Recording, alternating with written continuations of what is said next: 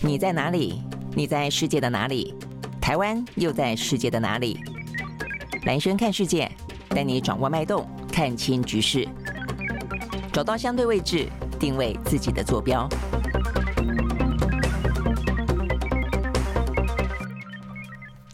大家好，欢迎收看今天的蓝轩看世界啊。那这个今天的全球的局势呢，坦白讲还是事情蛮多的哦。那呃，不只是地缘政治，然后呢，还有呢，美俄。这两个国家的军机擦撞哦，这样的一个状况，这是呢在乌俄战争哦发生一年多以来哦，这个美国一直是长臂哦，这个去指挥，然后呢不断的提供军援，但第一次呢有了这个无人机哦跟这个呃苏凯二十七的擦撞，然后再来的话呢就是呃北韩又发射飞弹了哦，那这个飞弹的发射呢正在目前呢南韩的总呃总统尹锡悦呢出访日本啊这样的一个时间点上啊，所以呢等于是蛮蛮刻意的。了啊，那对台湾来说的话呢，也有一个看起来是蛮刻意的行为，那就是呢，我们的呃友邦呃，这个洪都拉斯呢，他的总统昨天、突然之间呢，要求他的外交部长去跟中共谈建交。那时间点的话呢，坦白讲，我觉得也还蛮。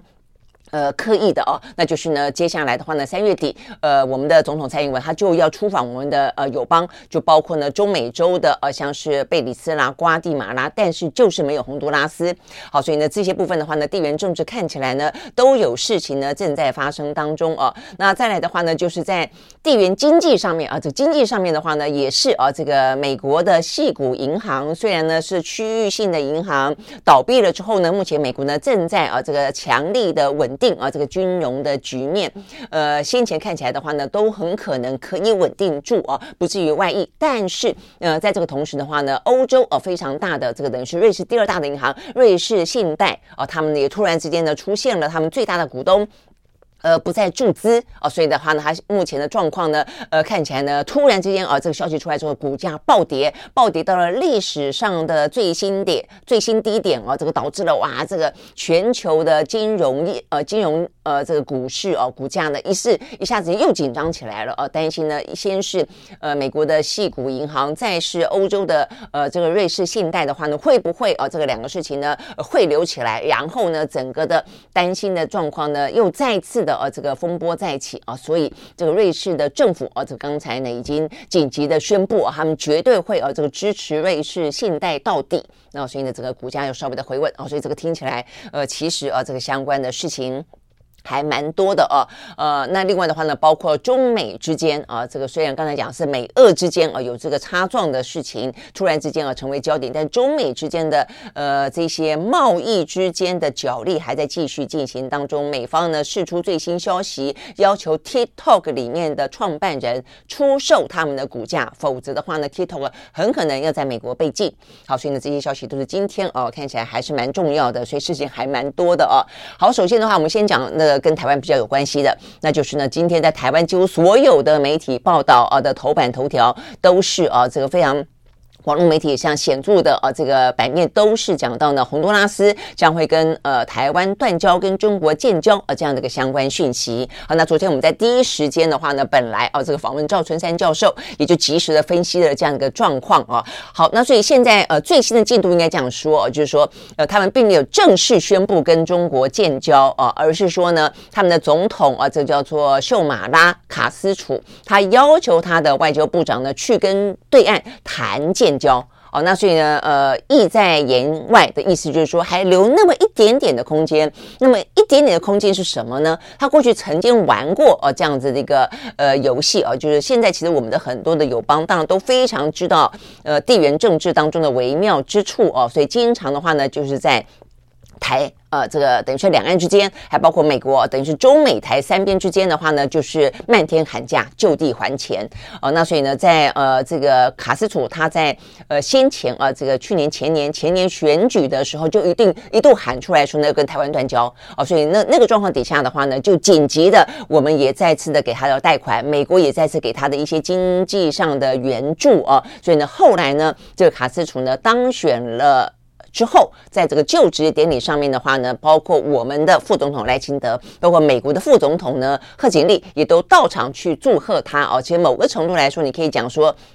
贺锦丽是呃，这个在现场压阵了啊，所以呢，呃，这位卡斯主就不再提到要跟台湾断交的事情。但是很显然的，现在的话呢，他的整个洪都拉斯的非常穷困的经济状况啊，跟目前缺电，然后呢，电价呃高涨，然后的话呢，呃，卡斯主又在选举的时候允诺他的人民说呢，呃，用电的一个程度啊，这个以下的通通都不用钱啊，电价都不用钱啊，那眼睁睁的看着他这样子一个呃，选选举程度可能要跳票了啊，所以呢，他又必须要在呃争取援助啊，所以这个部分看起来唯一留下一点点的弹性空间就是。如果呃这个台湾跟美国愿意再次的金援，那么或许哦这个呃不会断交。但是目前看起来啊，这个各个媒体的报道以及目前看起来包括美方哦，包括台湾方面，呃，就是我们再金援的几率啊，目前看起来并不是那么的高。那呃这个洪都拉斯要求的贷贷款的金额，或是给他的这个金金援的援助啊，是又非常的大。那所以目前看起来的话呢，如果说这么一点点啊，这个在我们不愿意继续金金援，而美国啊也没有出手的状况底下，那么就很可能会断交哦，跟台湾断交，跟中国建交了哈。那如果说呢是真的断交的话，那么台湾的邦交国，正式的邦交国会剩下十三个。那在呃蔡英文啊、呃、这个总统任内，呃等于是会断掉九个哦、那因为在过去五年已经断了八个了，那所以现在呢会再断洪都拉斯就是断了九个了。好，所以我想呢这个局面其实非常的清楚了啊、就是对台湾来说也一直是面临这样子的一个威胁，不管是哪一个政党执政的时候都一样啊、那只是说呢，在国民党执政的时候，因为相对来说两岸关系都是比较和缓的时候，所以呢大陆方面的话呢，即便啊、这个呃很多的邦交。国是不断的想要在两岸之间啊，这个呃拿到更多的呃援助，所以不断的跟对岸啊表达说想要建交，但是多半来说的话呢，对岸就会按下不表。那但是呢，在民进党执政的时候啊，这个其实这个断交这件事情就成为一个筹码啊，就等于是对岸对台湾的一个筹码。所以经常性的呢，就是在民进党执政的时候呢，这个断交噼里啪啦的就就下去啊。有关于尤其在两岸的关系如果紧张的话，那么呃这个断交就成为哦一个会。常见的一个状况，所以呢，蔡英文他的任内呢，如果加了洪都拉斯，就会断九个。好，所以我想这个部分的话呢，呃，回过头去看啊，就是说，呃，台湾的国际空间当然一直都是一个呃最大的问题，也是我们大家最希望能够得到的啊。不管是呃两岸的关系如何，但是呃，如果两岸关系平缓，我们能够在美中之间取得一个相当程度的呃等距的啊，那么一个呃。平衡的话，哦，基本上来说的话，就不会面对到不断的，其实不只是断交问题，还包括金钱需索的问题。呃，就是说他为了呃，就是说他扬言要断交，然后的话，要不然就要给他更多钱。好，但是如果说当呃，这个就是一个买卖关系嘛，哈，如果就叫价关系了哈，如果说当一方不加进这个叫价的行列的时候，我们就不会需要去付那么多的外交勒索嘛，啊，比方说很简单讲，呃，今天如果说是。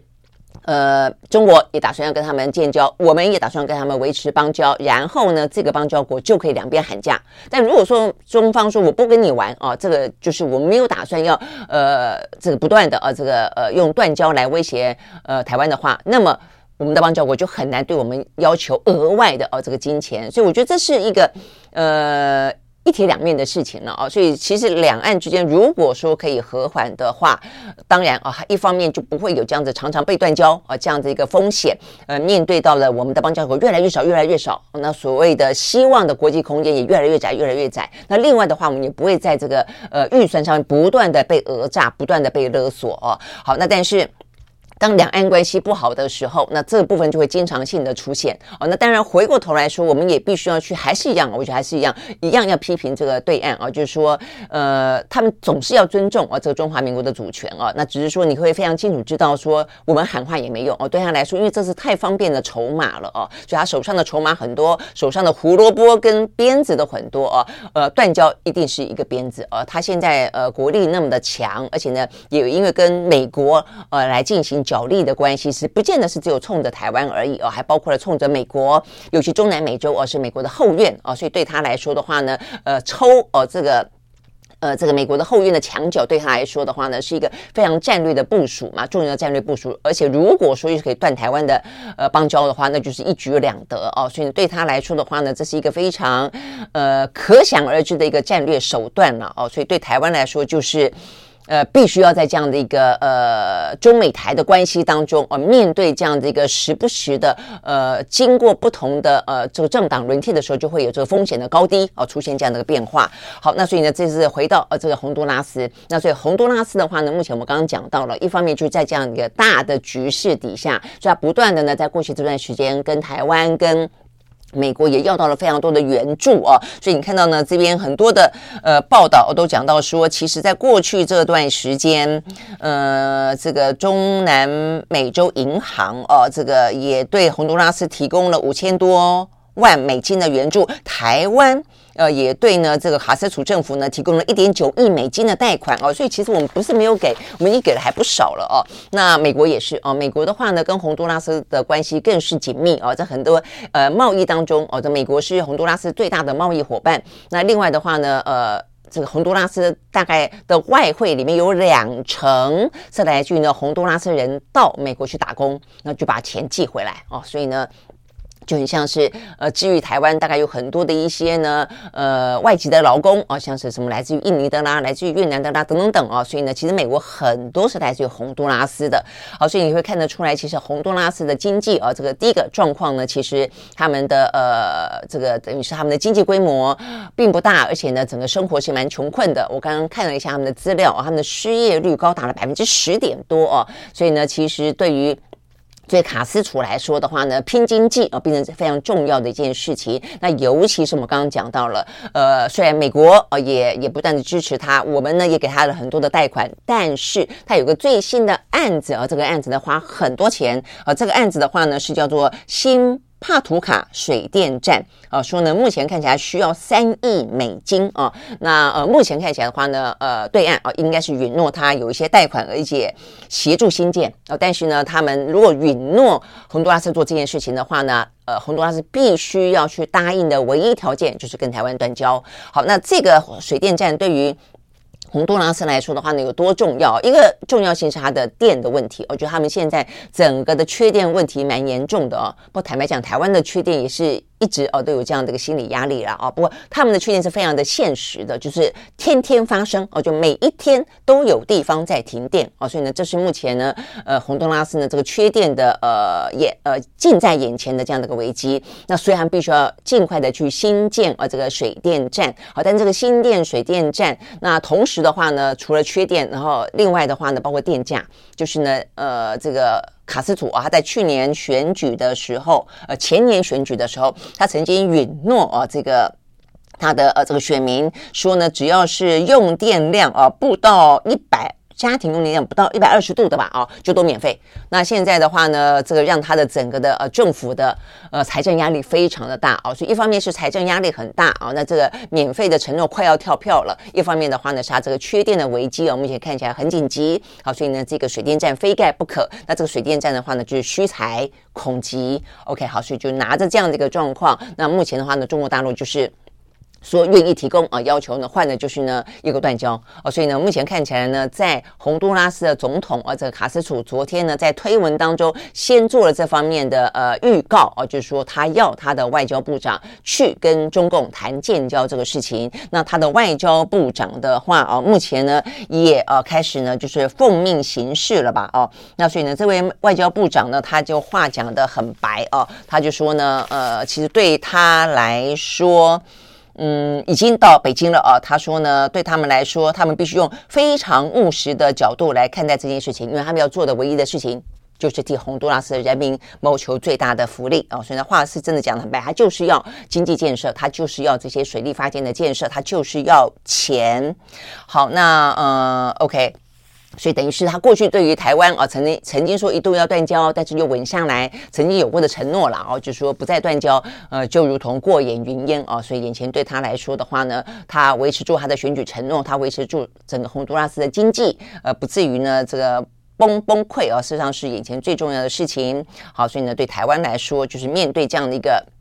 呃，国际的呃这个权力当中的局势，以及每一个呃我们的邦交国，其实目前看起来都有很多的一些呃财政上的困难啊，尤其现在目前全球有那么多的一些经济衰退的问题啊，所以呢，我想这个一方面就政治上面来说，呃，对岸有有有非常。多的呃理由可以给他呢，要找到断交的理由。嗯、再来一个就是在呃机会上面来说呢，很多的邦交国也给了对岸很多的可乘之机哦，因为他们都需要钱。好，所以呢，对台湾来说的话呢，就是呃应该这样讲，就进入一个我们呢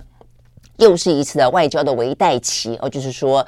呃断交呃的可能性哦都很高哦。所以呢，除了这个洪都拉斯，目前看起来，除非。呃，我们跟美国同时都愿意再给洪都拉斯呢更多的、更高金额的呢贷款计划，否则的话，目前看起来呢断交的几率非常高。那除了这个之外的话呢，我们看到这个外交系统啊、也在分析。呃，其实我们心里面啊、有点心知肚明啊、因为过去一个月里面看起来。洪都拉斯跟中共之间的呃这个呃互动哦，非常的频繁，因为昨天也说，呃我们都没有任何的预警吗？你好歹要知道啊，那否则的话，这外交工作我们知道很辛苦啊，但是呢，你好歹掌握呃情报，你就算挽不回哦，因为要挽回有很大的架构性的问题以及金钱上的问题啊。那但是你好歹要知道，那目前看起来外交部是说他们知道这件事情啊，但是就是一直知道有危险有危险了啊，那也知道说呢，呃他们。呃，希望啊，这个有更多的金援，但是呢，某个程度他呃，外交系统也觉得我们应该不太可能再给了啊。那从这个我们的外交官的说法当中说，其实不只是洪都拉斯，最近呢不断的跟我们要钱，还有不少邦交国也正在开口哦，所以我觉得这真的是有点。伤脑筋了，等于说我们邦交部也看到了目前两岸的局势，也面临他们自己的经济的危机啊，所以啊，这个时候可能需求就特别的多哦。那呃，这些邦交国当然有大有小了，我们的邦交国相对来说都偏小，但是呢，也还是有呃这个中型跟小型的差别嘛啊。另外的话呢，比较值得担心的是巴拉圭啊，巴拉圭的话呢是南美洲当中相对来说还比较大的国家哦。那目前看起来的话呢，他们四月份正要进行选举哦。所以呢，在野党已经喊出来了，说如果他们当选的话，他们要跟中共建交，要跟我们断交。好，所以呢，这个部分的话，看到我们巴拉圭也亮起警讯了哦。那所以我们现在最主要的邦交国已经。真的是剩下不多了哦。那呃，其他的太平洋岛国，呃，跟中南美洲，大部分就是我们最主要的邦交国的所在地啊。那过去中南美洲一度呢有十几个邦交国哦，所以算是还我们最高峰期哦。但是陆陆续续的话呢，在过去的呃民藏主政这几年间，就断的都都差不多了。什么巴拿马啦、萨尔瓦多啦，呃等等等啊，这个尼加拉瓜啦都呃巴呃对都都断哦。那现现在的话呢，南美洲的话呢，巴拉圭算是。个比较大的国家了，否则的话，目前看起来哦，我们在中南美洲的话呢，就是八个友邦。呃，蔡英文哦，三月底要去过境，呃，要过境美国去的地方是贝里斯跟。呃，瓜地马拉嘛，哦，那再一个在中美洲的就是洪都拉斯，哦，所以呢，等于是这三个邦交国里面，我们只去了两个，哦，所以呢，等于是透露出来的，也就是洪都拉斯在过去这段时间应该就在跟中国大陆互抛媚眼吧，哦，所以不太欢迎啊，这个也没有打算要去呃迎接啊这个蔡英文去，那这是中美洲，那南美洲的话呢，其实我们呃剩下的几个。呃，国家邦交国里面其实很多都是岛国，都很小的，什么圣圣克里斯多福、呃圣露西亚、呃圣文森、呃海地。那另外的话比较大的就是巴拉圭了哦，所以呢，这个巴拉圭如果也是在这样的一个局势当中。有点坦白讲，有点趁我们之危了哦，又或者或者说趁这个呃中美台的关系哦，这个呃正在呃算是一个呃动呃，其实有动才会才会有有有可乘之机嘛，就是我们现在正在一个变动的一个状况哦，所以他们现在看起来呃也都突然间活跃起来了，开始又在两边三边要价了。好，所以呢这个部分的话呢是。呃，对台湾来说的问题，那台湾问的问题，我觉得第一个当然就是我们的邦交国会越来越少。我想这个问题是一个我们好歹我们如果说是一个所谓的主权独立的国家，你就要有一些国际关系嘛，啊，那所以呢，这些国际关系再怎么样啊，我们虽然不需要花那么多钱去维系啊这些不必要的关系，但是必要性的存在哦还是需要的哦，这我想这是非常重要的了哦。那而且再来一个就是。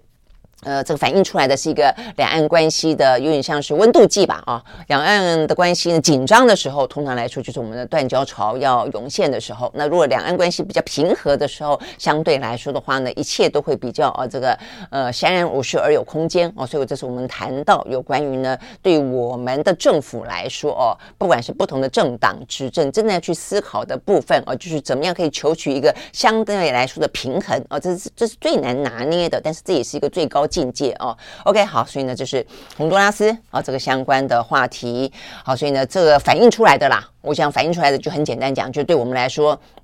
就是一个两岸的紧绷期哦，就是他他如果要祭出鞭子的时候，他可以祭祭出鞭子。那当然，他也可以有祭出胡萝卜的时候。好，那再一个就是说呢，美国呃也开始必须面对，就是中国不断的挖他墙角啊。所以呢，洪都拉斯，因为我们很多邦交国，坦白说，呃，也都是为了美国，或者说这是一个台美哦，就是我们帮他守住后院嘛啊。所以呢，他很多的一些贷款计划都是一个贷款计划里面，美国出主主要的部分，那其他的呢就台湾出哦，什么大概就是这样的一个状况。所以呢，这也反映出来，中美国确实面临一个呢，在国际的局势当中，中国在每一个区域都有打算哦，这个去发展他自己的呃这些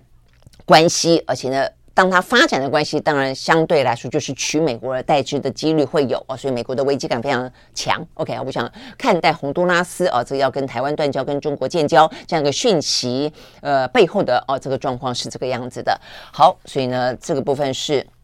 我们看到的啊，这个部分，那再来的话呢，事实上啊，这个中国大陆啊，这个对于各个区域当中的呃处理啊的的一些。呃，部署哦，或者他的一些呃生根啊，其实不止于此啊。呃，这个在上个礼拜我们才讲到说，他在伊朗跟沙乌地阿拉伯之间扮演了一个相当的斡旋者的角色，呃，等于是协助他们的复交。那今天的话呢，还有更进一步的动作哦。嗯，这边就是第一个，他们在金融跟军事层面上都有更进一步的。呃，目前看起来的话呢，中国大陆的进出口银行昨天正式宣布，跟沙乌地阿拉伯的国家银行呢进行了第一笔的哦，这个成。功的人民币的贷款合作啊，他说呢，就是中国跟沙乌地阿拉伯的金融机构当中第一次的合作哦。那呃，再来的话呢，像先前我说这个伊拉克的央行在二月底也允诺以人民币直接结算啊，这个对于呃他们跟中国大陆的贸易，以前都是美元计价，所以这个意思反映出来就是说，事实上呃，中国大陆除了啊这个呃。在中东地区扮演一个斡旋者，呃，让这两个呃各自是逊尼派跟什叶派的一个呃算是呃恩怨情仇的大国，可以决定携手复交之外，它其实呢更进一步的有更多的一些呢贸易上、经济上的合作以及军事上的合作哦。所以这边军事上的合作讲到的是呃，包括像是呢呃中国将跟。呃，伊朗哦，跟这个俄罗斯要进行一个叫做“安全纽带”的军事演习军演哦，所以呢，这个军演的话呢，就在十五号到十九号要在阿曼湾举行哦，所以代表这个军事合作、呃，这个经济合作、经贸合作等等哦，所以呢，呃，就在呢，呃，美国慢慢的哦，在中呃中东哦，等于是有点点退出或者没有那么重要的同时，中国大陆积极的啊，这个进到中东地区，好，所以呢，等于是。目前看起来，他们也释放出另外一个讯息，他们一个中东的呃问题特使叫做翟俊的哦，目前人正在巴勒斯坦，哦，他们也呃放出哦这个风声说呢，他们也愿意去斡旋巴勒斯坦，那巴勒斯坦就是跟以色列嘛啊，去愿意去斡斡旋，说呢北京将会主持公道跟正义，呃，积极呢劝和促谈。呃，然后呢，对推动全面性的、公正的解决巴勒斯坦问题，呃，进行努力哦、呃，希望呢，在这些热点问题上都能够透过政治来解决。所以你们发现，这个类似的谈话开始呢，重复出现了哦。最早出现的的话是在俄罗斯跟乌克兰。好，所以这个部分的话呢，习近平原则上下个礼拜他应该要去造访啊，这个莫斯科见普丁，然后说要试训呢泽伦斯基。所以你会发现呢，类似的主旋律开始出现了，在俄乌当当中，他想要扮演促谈啊，等于是促和促谈这样的一个呃角色。另外的话，在中东已经成功的促成了伊朗跟沙乌地阿拉伯成为一个斡旋者。那现在接下来他又想去呃巴拉巴巴勒斯坦扮演这样的角色，所以斡旋者。呃，或者说区域区域地缘政治当中紧绷关系，或者说争执热点的一个呃和平者，有点像是他们想要自我去行塑的一个大国，呃，有有别于美国呃这样的一个。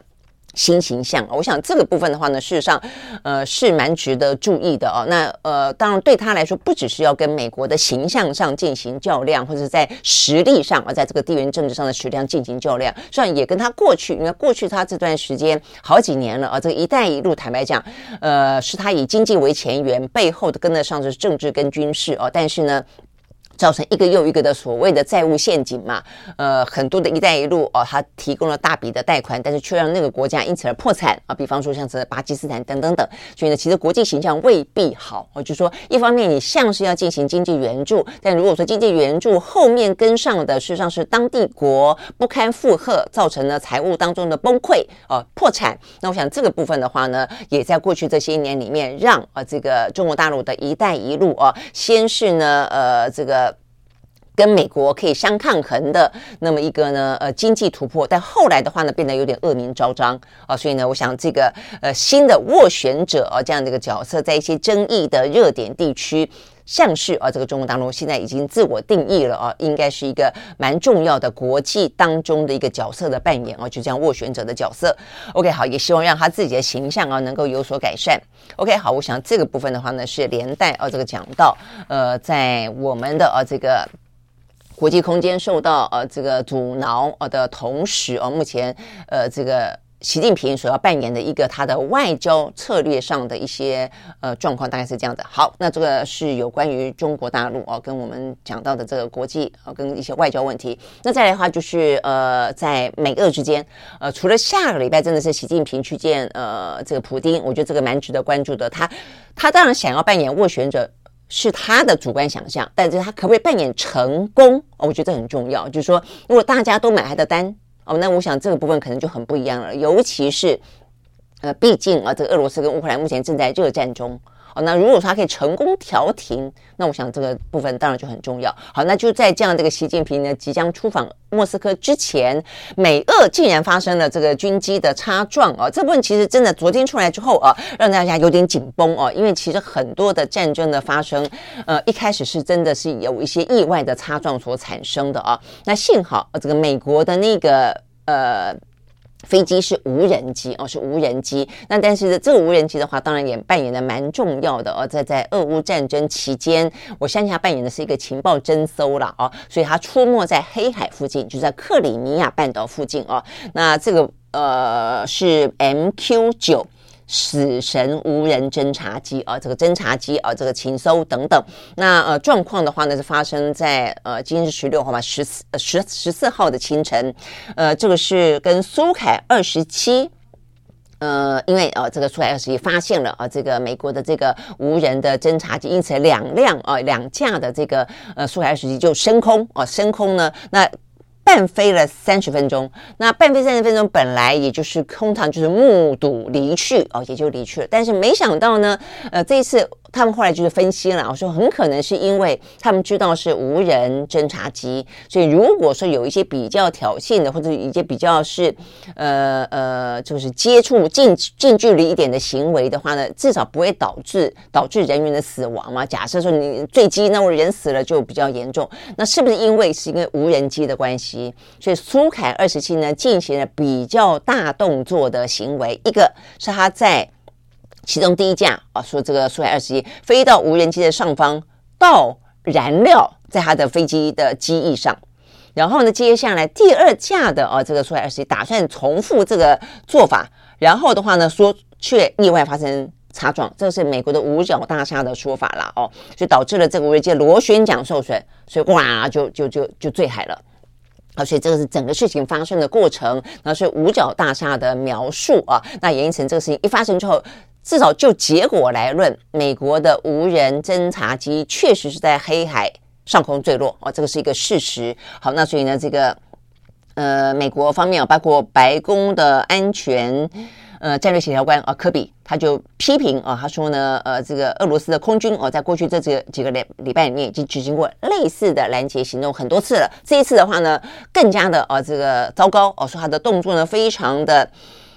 不安全、不专业，而且鲁莽哦。所以呢，这是呢来自于美国白宫哦以及五角大厦对于俄罗斯方面的谴责。好，那呃这个地方的话呢是落在。克里米亚半岛啊，这个西南方的五十里处啊，那所以呢坠机了。那现在的话呢，这个无人机现在有点伤脑筋啊，这个要不要去打捞啊？那目前看起来的话呢，美方啊没有说他要去打捞，因为呢这个是美方目前看起来科比，我们刚讲这白宫啊，这个国家安全战略协调官的说法，他说呢这架无人机目前没有寻回，而且也不敢说一定可以找到它，因为他说坠落到黑海非常非常深的海。海域哦，所以呢正在评估是否回收啊，或许呢没办法哈。但是俄罗斯方面呢说话了哦，俄罗斯方面的国家安全会议啊，他第一个当然先否认，他说呢我们根本没有给你擦撞，而是你们自己啊，这可能动作角度过大。不过当然他为什么会要动作角度过大，可能也是要为了避啊这个苏海二十七要去，可能担心他要去碰撞它，或者他要去倒这个燃料嘛。总而言之，那但是呃俄罗斯的方法的方面至少是说我没碰到你。哦，是你自己大动作呢，一不小心呢坠机的啊，所以呢，这个是呃俄罗斯方面目前的说法，就我没有去碰撞它啊，是因为他们的角度过大啊，因此导致的啊。那再一个就是说打捞这件事情，那俄罗斯方面说他们呢应该会去打捞，他说呢，呃，我们会去找找看，我们一定会这么做，而且希望成功啊。那这个部分事实上呢是重要的哦。就像是呢，间谍气球啊，这个美中之间的间谍气球，其实呢，它之所以没有继续研发，就是这个情绪的升高或是呢降温，其实都除了当下的动作之外，后续的动作都很有关。后来大家记不记得美方停止停止去找这个？呃，间谍气球，那这个部分对中方来说的话呢，尤其在这样子一个比较紧张的关系当中，尤其可能涉及到的是一个情报的征收的或者军事上的行为的时候，呃，因为无人机这个对对对任何一方，就任何的一方啊，它有一些飞呃船舰也好，飞行物也好哦，它都是他们自己有很多的 know how 在里面，很多的机密在里面。如果你要去打捞它，那对。对方来说，那就是一个另外后续的一个攻防了哦。所以呢，当呃美中之间的间谍气球先是在政治上面呃降温，再来是后续的打捞行动当中哦，这个也降温。所以目前看起来的话呢，就等于是事情哦，就等它的时间慢慢的去消化它了。但是目前这个。美国的无人机啊，这个先是目前相互归归罪嘛，啊，相互救责，就是美方说是因为你啊这个碰撞我，所以我坠机。那俄罗斯说我没有碰撞，你自己坠机。那再来是说美方说他们可能打捞不到，但是俄罗斯说那我来打捞。那所以这个部分的话呢，事实上就会比较呃紧张啊。那因为呢，那科比啊，他在接受访问时候，他也特别说，他说呢，俄罗斯方面啊，这个呃，如果真的寻获了无人机哦，他们必须要采取一些防范措施。呃，确保呢，俄罗斯不会从当中呢去拿到一些有用的情报。那所以这个部分的话呢，呃，就是俄罗斯方面啊，这个看起来也没有说呃就此就要呃就是过度和缓的啊去解决。当然也没有说很尖锐，但是目前看起来他是要去打捞那个无人机的了啊。那再来就回过头来呢。这个地方到底是国际海域啊，国际空域，还是呢是属于接近俄罗斯这部分的话呢？双方也有说法啊。在美国说呢，我们是在一个国际空域当中飞行，进行啊这个呃必要性的一些侦查。但是俄罗斯方面的话呢，因为美国马上召见了俄罗斯驻美国的大使，那这个美国呃驻美国大使他讲的也非常的白哦，非常的不客气啊。他说，呃。他没有去直接回应说那个地方是不是国际空域，我想应该是国际空域，但他的意思说这个国际空域呢非常靠近俄罗斯啊。他说呢，就像是如果俄罗斯俄罗斯有一架无人机靠近纽约或旧金山，你美国会怎么做？哦，所以意思就是你飞得非常靠近我们了，就靠近克里米亚半岛。那目那目克里米亚半岛目前是呃俄罗斯等于是占领了这个乌克兰的。这个领土了嘛，所以呢，当然他说俄罗斯呢就是美军这个无人机的行动为挑衅哦，那所以呢才会有这样子一个什么倒燃料啦，啊，很近距离的啊，这个接近呃碰撞导致啊这个美方的无人机啊坠落这样一个状况。好，但不论如何啦，啊，这个目前看起来的话呢，呃，算是呃美俄在乌俄战争当中第一次首度的啊这样的一个冲突，但是并没有。升高态势啊，那现在顶多就是这个残骸。那这个残骸的话呢，照科比的说法哦，我想这个无人机应该有些嗯什么样的一个呃防就是安全措施吧？我相信啊，就是让它万一万一落入敌人手中的时候，它可以自行销毁啦，它可以啊不被掌握到啊之类的啦啊。那再来的话呢，俄罗斯方面。呃，即便啊，他也做了很多言辞上的反击跟批评啊，但他们也说，俄罗呃莫斯科并不寻求跟华府发生冲突。OK，好，所以呢，这个部分的话呢，是有点啊这个呃惊险的啊。那目前看起来就是，你就发现，当整个国际局势紧绷的时候，只要有任何一些小小的事情发生，其实都还蛮。蛮险的啦，哦，那所以像美中哦，美中也有一些呃、哦，这个呃军机不是在南海这边有过一些很紧张的啊、哦，这个被认为是一个相互哦接近哦这个挑衅的状况嘛，也都是引起大家、哦、这个心头一惊。好，所以呢，这个国际局势确实哦，目前看起来是一个比较紧绷的状态。好，那回到俄乌，俄乌的话呢，呃。这个是一个目前看起来意外了啊！目前擦枪走火，那当然，呃，各个国家在看也担心局势因此而升温啊。但是呃，像是英国哦，英国他们有情报单位啊，他们就说目前看起来应该是意外啊，应该希望啊不会造成任何的升温哦。所以我想，就是下个礼拜的习近平的呃行动，大家可能会呃就这样这个外交上的行动，是不是可以去化解军事上的行为啊？再一个就是说目前。呃，一些北约国家啊，就是就是呃，等于说欧洲国家针对要不要加入北约这些事情啊，这个已经开始动作越来越积极了。芬兰目前看起来的话呢，芬兰很可能会是在呃，等于是这段时间俄乌战争发生之后第一个可以成功加入北约的国家了。好，那呃，当然泽伦斯基乌克兰很想参参加哦，但是北约对他来说就有点像那个烫手山芋了哦，又不敢明白说不要。啊、因为毕竟他是为西方而战，但是呢，又不敢真的把他放进来，怕马上就要为他而战哦、所以真的是一个非常尴尬的状况哦。我想这也就是我们台湾看在心里面啊、这个觉得必须要特别警惕的啊、但是呢，这是第一层第一线啊、这个等于是首当其冲。但旁边第二线的话呢，像芬兰。瑞典啊，这段时间过去哦，都是说想要维持一个中立国哦，尤其他们呃，距离俄罗斯，像芬兰跟俄罗斯之间的边界也很长很长，也曾经被呃前苏联的时候呢，呃长时间占领过哦，他们非常清楚知道，就是维持一个中立的状况对他来说，对他来说原本认为最好啊，但是俄乌战争发生之后，他们也改变了他们的态度了，他们呢决定要加入北约。OK，好，那所以呢，目前看起来。呃，芬兰总统啊，这一两天，呃，打算要起身去访问啊，这个土耳其啊，因为他们现在就是北约的成员国，是一个集体的共识决啊，要任何一个新的国家加入北约，呃，让大家愿意为他而战啊，必须每一个国家都同意啊。那目前看起来，好像土耳其跟匈牙利还没有完全点头，那现在匈牙利有点松动了，就剩下土耳其是一个非常重要的关键。啊，所以呢，这个芬兰总统说他呃是这个礼拜啊，还没有说是今天，是这个礼拜，应该也就快了啦。哦，要访问土耳其，因为呢，目前看起来土耳其应该会在四月份的国会的休会之前通过啊，这个支持芬兰加入北约。好，所以我想这个部分的话呢，你会看到整个的。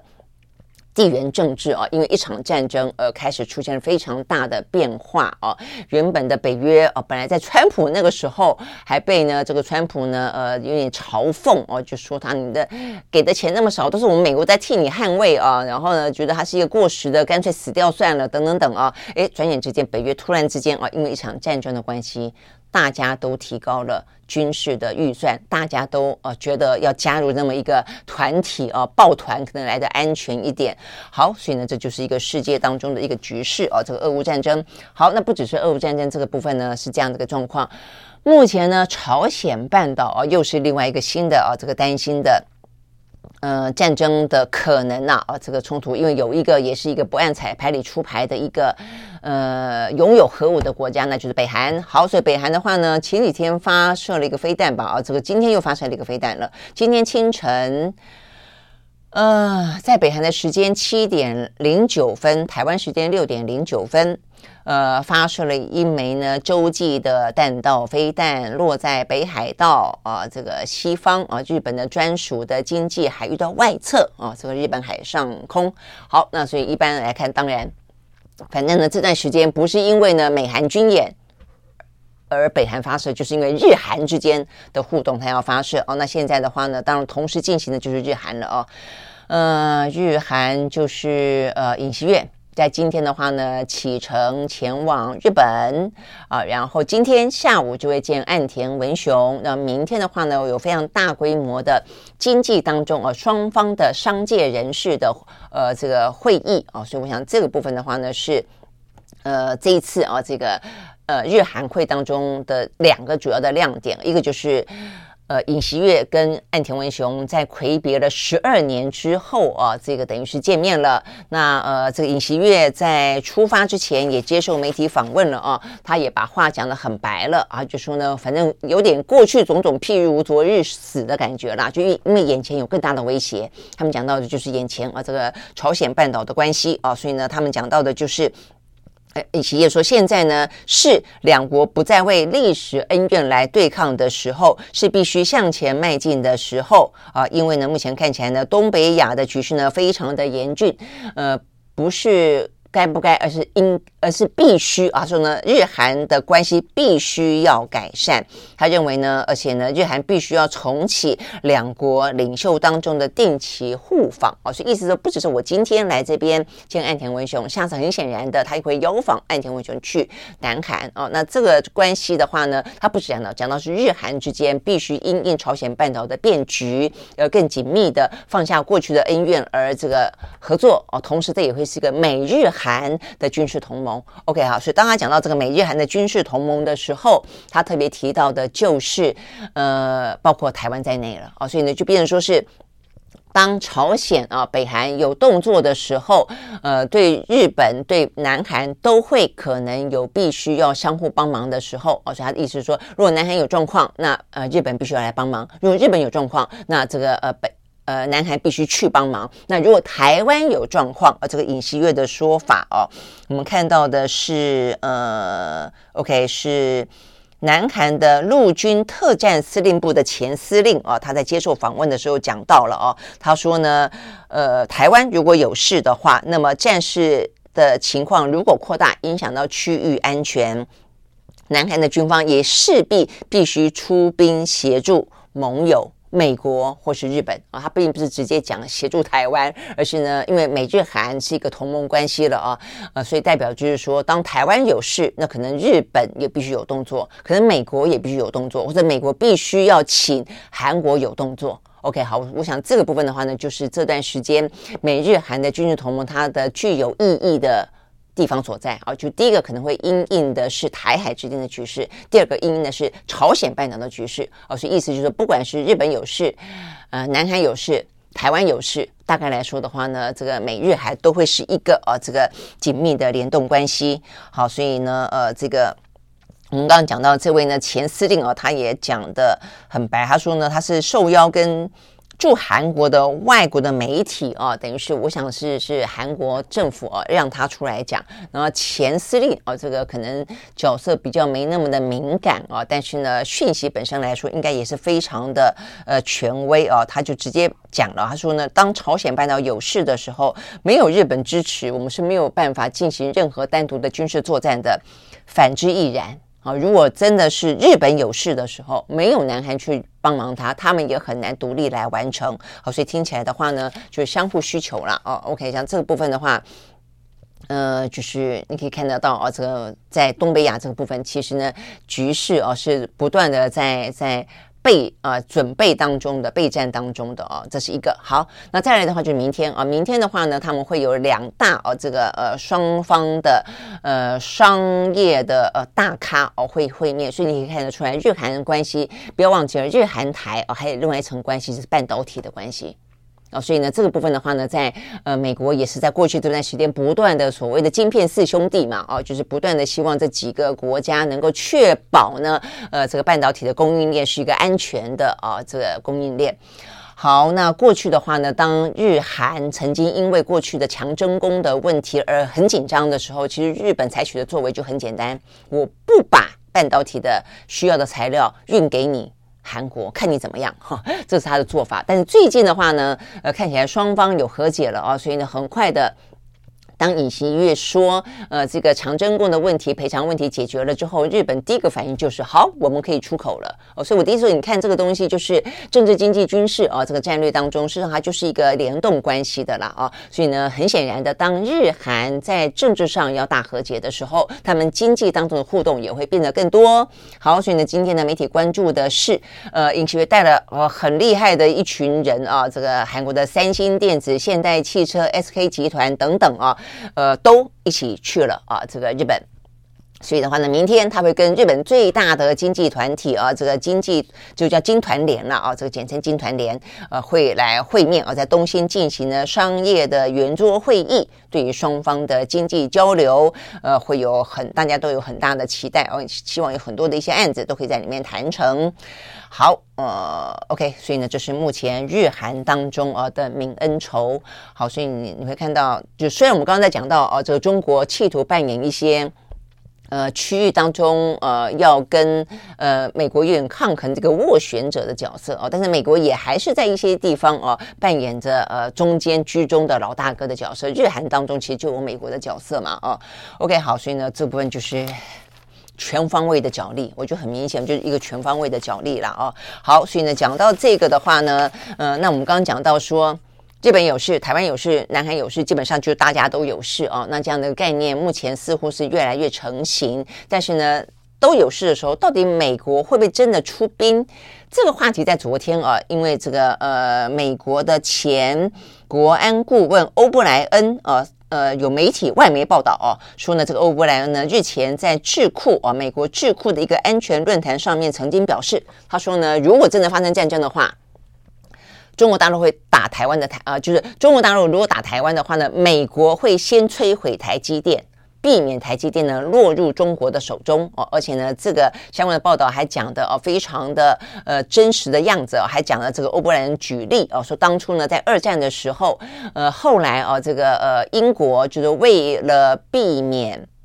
呃，法国哦的什么样的呃战舰落入德国的手中，因此宁愿炸毁它哦，所以意思就是说呢，对美国来说，呃，当他面对的是一个敌对国，可能拥有台湾的话呢，干脆就让就让他呢，呃，这个毁掉算了啊，就是宁可玉碎也不为瓦全了啊。好，但是啊，这个今天的消息我看到是。中央社啊说呢，这个欧布莱恩接受了啊这个中央社的专访，他说，嗯，听起来他是在否认啊这个媒体的报道这件事情啊。他说呢，呃，美国是致力于确保台湾的民主自自由啊，所以任何指控美国将会摧毁或是攻击台湾的说法，都是中共的宣传跟假讯息。嗯，他说呢，呃，会炸毁啊这个呃台湾的什么东西的，只有中国，没有美国。但是他很奇怪，这个话哦，他也没有直接否认说他没有讲过那一段，呃，美国会炸毁呃台积电，他只有说任何这种说法啊，这笼统的讲，任何这种说法都是假消息哦，所以他的意思是指说他出席那一场智库的安全论坛的谈话都是被捏造出来的吗？这部分我觉得有点怪，我觉得他的他的澄清并不是很直接了啊。好，那但是如果澄清不是很很直接，我觉得他只会留下大家更多的疑疑窦哦，因为他的角色毕竟很高啊，他是前白宫安全顾问哦。那所以我想这个部分就是台湾一直很担心的，包括说呢，当美国需要台湾呃去确认它的呃半导体啊、不设不会变成一个国安危机的时候，他就希望台积电。去嘛啊，那呃，当然不至于说去了以后台湾就完完全全被掏空哦。但是这样的疑虑，因为这部分的话呢，你仔细去谈它，台积电的呃制程领先的先进的非常多哦，所以对台积电来说不会那么容易就被呃击溃。但是低阶的晶片啊，如果说中国大陆因为目前看起来呢，美国。带着台湾跟中、跟日本、跟韩国重重的封锁，不管是设备当中的封锁、技术的封锁、人才的封锁，呃等等啊，那呃都都都做到滴水不漏的时候，其实对中国大陆来说，它只能够去发展低阶。如果他去发展低阶，然后呢，呃，而且自立自强往高阶的方向走，在这个过程当中，台湾很多低阶。就会应声倒地哦。所以，我我觉得这个事情是是台湾啊这样的一个半导体确实是会受到影响啊。但是如果说我们很简单的说啊，那台积电会不会？那台积电当然，所以我们的政府都说啊，台积电不可能啊，这样怎么可能就会掏空台湾？但如果你真的要去谈到整个的半导体产业的时候，半导体产业是有这样的一个危危机啊。他讲的不是台积电那种高阶的先进的制程，而是比较中低阶的啊，比较成熟制程这个部分的话呢，确实是会有一些影响的啦。好，所以就总而言之，我想最好的状况就是，就是不要发生战争了哦。那否则的话呢，呃，你说到了战争临头的时候，呃，美军会不会来？为美军会不会为了保护自己的国家利益，因此进行什么样子一个呢？呃呃，不让啊这个关键的的呃东西落入敌敌人手中，这个这个行为啊，其实坦白讲，没有人敢挂保证了啊。OK，好，所以呢，这个部分是。讲到呢，呃，这个台海啦，啊，这个朝鲜半岛的讯息。好，那再来的话呢，就我们刚刚讲到的啊，有关于呃这个财经部分的。财经部分的话呢，呃，这个话题哦，还蛮值得注意的哦，就是说，呃，虽然啊，这个细股银行啊，目前呢，呃，拉了啊这个警报。呃，连续两三天了哦，但是哎，突然之间呢，大家当然慢慢慢慢理解，也看到这个美方的一些出手哦，这个相救，所以目前看起来应该有止血啊，那恐慌也没有蔓延哦，所以前一天的股价呢才好不容易稍微回稳，哎，结果呢，昨天呃，欧洲我们刚刚讲到了这个呃，瑞士信贷，呃，是欧洲呢一百六十几年哦，那么历史悠久的啊，这个信贷啊，目前看起来的话呢，呃。就是在昨天啊，这个出现了，它最主要是说它的最大股东啦，沙乌地阿拉伯的国家银行表示，他们不愿意再注资在注资了啊。那这个银行的话呢，占了呃瑞士信贷的大概百分之十左右的股份，就导致了这个消息一出来之后啊，这个股价呢重挫超过百分之三十一度啊。那最后收盘呢是跌了百分之十。十三啊，十三点七七啊，但是的话呢，这个部分已经让整个的呃市场担忧了，因为等于是呢，细股银行呢，这个还在余波荡漾当中，这个欧洲部分的百年银行又突然之间啊。呃，这个出现了这样的一个危机，所以呢，相互牵引底下啊，市场担心呢，这个就是呃危机再次的扩大啊、所以呢，逼得呃这个瑞士的监管机构啊、这个包括瑞士央行都出来说，有必要的时候呢，将对瑞士信贷提供呢流动性的支持。好，那这个话出来之后呢，呃，美股呢才稍微的收复失土啊，那但是呢，过程当中啊，这个大概金融类股呢一片啊，这个哀。红，然后呢，恐慌指数呢再次的猛升。那美国呢，因为呃这个细股银行而呃这个比较小的一些区域银行本来就已经很惨了，像这个第一共和银行，昨天因为欧洲呃这个瑞士现在的状况，它又跌了百分之二十一哦，呃，所以状况呢其实是真的都看起来蛮惨的。好，所以我们看到的啊这个欧美股市啊这个在昨天的话呢，几乎都是下跌做收，道琼跌了百分之零点八七，S M P 五百呢跌了百百分之零点七。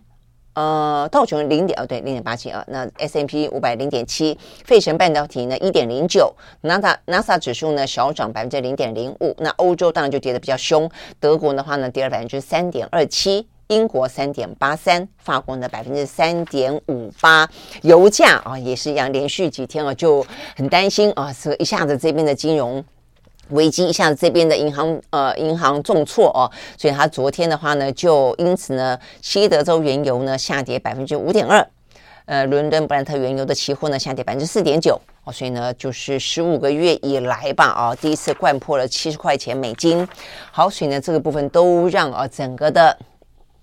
呃，今年啊，整个的先是经济衰退啊，未必会这么的呃稳当啊。然后升息，本来还说可能要升息更多啊，但是突然之间出现这个状况哦，那一波未平，但是一波又起啊。所以呢，目前看起来的话啊，这个在三月二十几号吧，中下旬啊，这个美国的呃利率会议联准会的利率会议啊，目前呢呃市场当中不升息的几率呢又再次提高到百。百分之五十了，所以就这几天起起伏伏的啦，呃，就是呃，矽谷银行这一破产这个消息出来之后啊，那马上的他们就说，哦，这个可能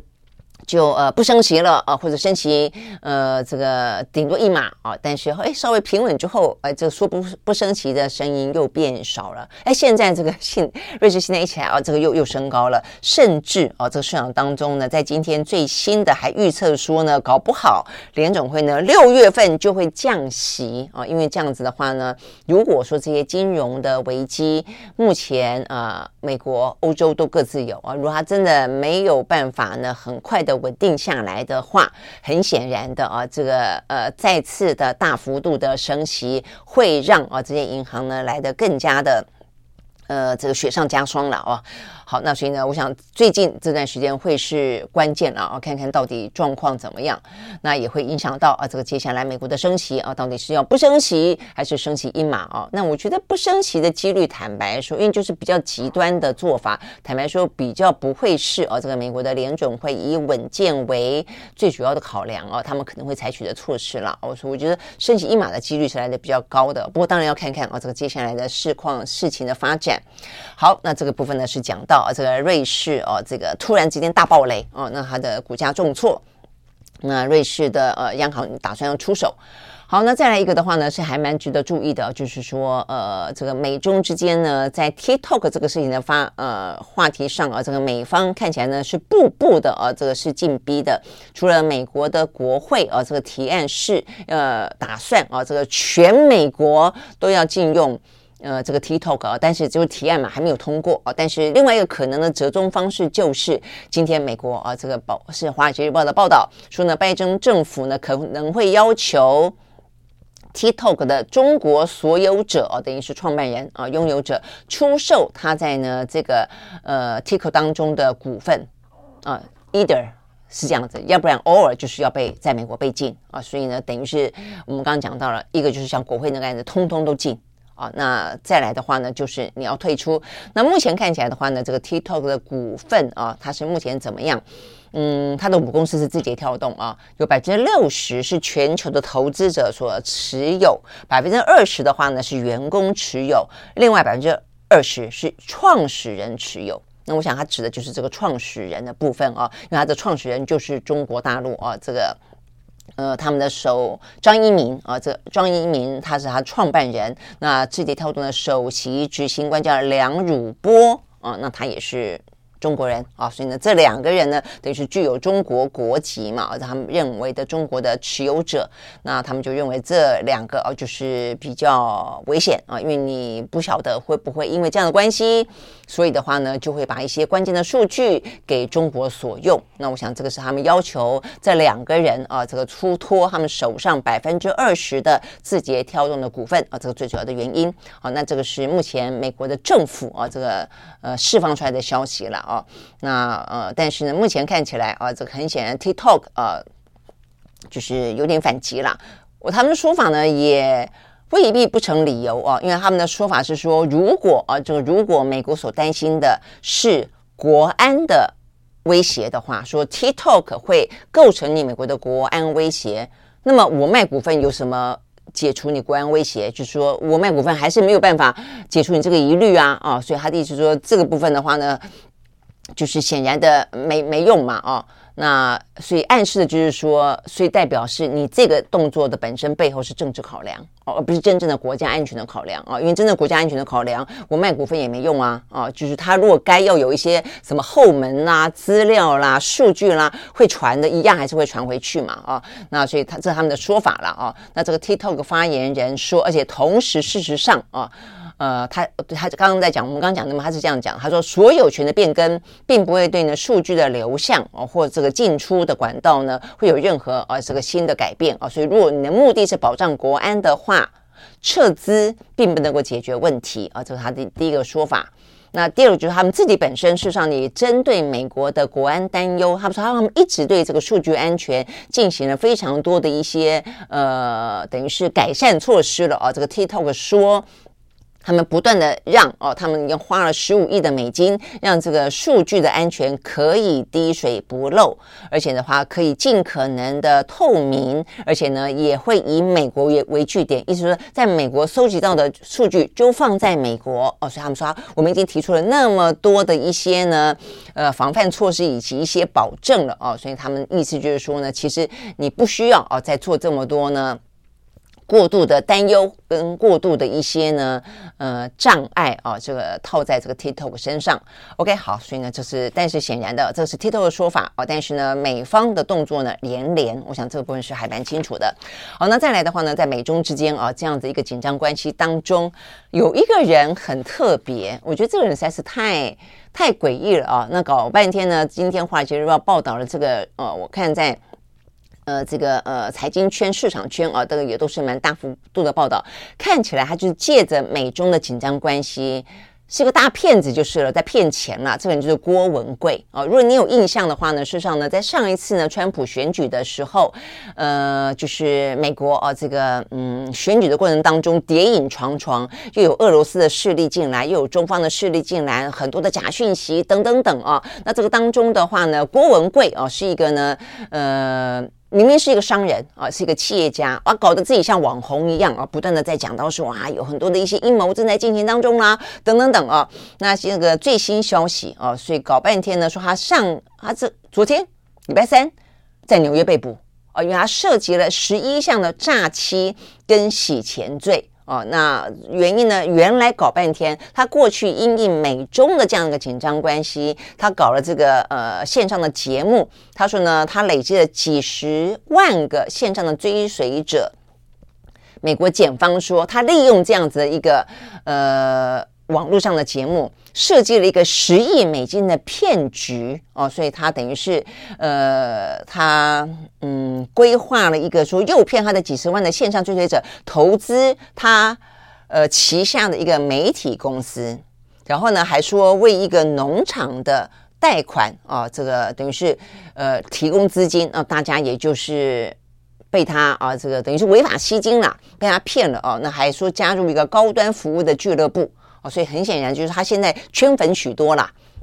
然后呢，在这个圈粉的过程当中，呃，一部分在讲政治话题，在讲美中很多的一些阴阴谋论啦，哦什么的，以一个流亡商人的角色哦来吸引大家大家要注意。那同时之间的话呢，就不断的吸引大家呢，呃，这个投资哦，呃，就是投资呃洗钱哦等等给他。那呃，包括加入什么俱乐部啦，有什么农场啦，哦等等的投资媒体啦，就搞半天呢，说这是一个金融诈骗啊，所以总共有十二项罪名，呃，有十二项罪名啊，所以有诈欺、洗钱、妨碍司法等等等啊。那目前的话呢，呃，郭文贵哦，这个他并没有针对这个事情有任何的说明。那他现在已经被羁押了啦，哦，那说他们这个呃所骗来的钱。呃，曼哈顿的联邦检察官说，他用于购买一栋豪宅，然后呢，还买了一艘一百四十五英尺的豪华游轮，还有很多的奢侈品。好，所以你看啊，这个就是，嗯，当国际局势混乱的时候，呃，这个紧绷的时候，很多人啊，这个上下其手，呃，我们小小的邦交国从中牟利。流亡商人也从中牟利，更多的军火商也从中牟利啊！所以呢，有人说天下大乱，局势大好，到底是谁的局势大好啊？这些坏人、投机者局势大好啊！那在台湾，也就是卷在这样的一个呢局天下大乱的一个战略地缘政治的局当中。OK，好。所以呢，这是有关于今天我们看到比较重要的一些呢国际相关的消息。那对台湾来说的话呢，呃，赖清德他昨天已经登记了党内总统的初选了，昨天完成登记呢。因为目前来看，就一个人登记嘛，哦，我想这个赖清德的状况是蛮清楚了哦。那所以他接下来应该就可以开始起跑了。那所以呢，呃，国民党方面的话呢，就是呃，现在很多国民党支支持当然很心焦啦，就看着这个民进党已经准备啊，这个按部就班去做了啊，但是呢，对国民党来说，就是说假定弄破哇，我觉得新交其实是没什么用，重点是要按部就班啊，只是说一步一步来了啊。那只是目前看起来，呃，国民党比较伤脑筋的问题，已经我觉得倒不是在于说侯友谊什么时候出现啊，是不是用征召的方式，有没有其他的人，包括他的立委的提名啊，目前看起来的话呢，出现了一个昨天出了一个新的大包哦，那就是呢，呃，这个朱立伦成立。了一个呢选举政策运向提名的委员会哦，里面的话一大堆，呃，不要讲说年纪大不大了，我觉得年纪大或许未必呃反映出来他的呃这个思绪不够新，呃不够啊、这个呃有前瞻性。重点在于说什么呃李全教啦啊、什么，就是有一些。像李全教目前看起来，台南啊，这个台南的议长啊，这个邱丽丽啊，这个民进党啊，才在因为收贿的关系啊，行贿的关系啊，这个卷进啊，这个司法的官司当中。对国民党来说，当然是一个可以去呃猛攻的一个地方。但如果说你朱立伦呃这个提名了，找了一个李全教进到提名委员，李全教是当年在台南议长的选举当中，他是另外一个啊，这个被指控。呃，贿选的人啊，所以这个问总而言之搅的啊，这个非常的乱啊，所以呢，现在不少国民党新生代啊，因为昨天的这些提名委委员会里面的人啊，这个要么就是看起来呃，这个有一些呃政治污点的，要么就是因为年纪太长的等等等，或者他们认为是过时的等等啊，所以呢，像是钟佩君啊，他已经宣布还要。呃，辞掉党职哦，所以看起来国民党的新生代啊，在今年的啊这个选举当中，呃，包括像是徐巧芯啊，他就是呃积积极的啊这个争取立委的。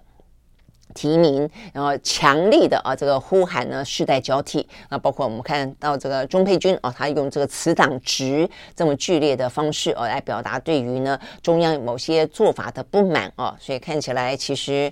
呃国民党啊，这个在今年的选举当中啊，因为民进党的呃执政的成绩啊，真的是问题很多啊，这个目前眼前一大堆的事情，呃。包括军方啊，现在事情也很多，呃，什么呃，缺蛋缺肉，呃，丢枪丢人啊，这个等等。那现在的话，但是国民党内啊，其实也有不少的问题啊，所以呢，不要把这个好好的一盘棋玩到玩到输。我想这是对国民党来说呢，目前他的支持者最大的担忧。OK，好，所以呢，这个部分是有关于今天比较重要的一些相关讯息提供给大家。那我们明天同一时间再会喽，拜拜。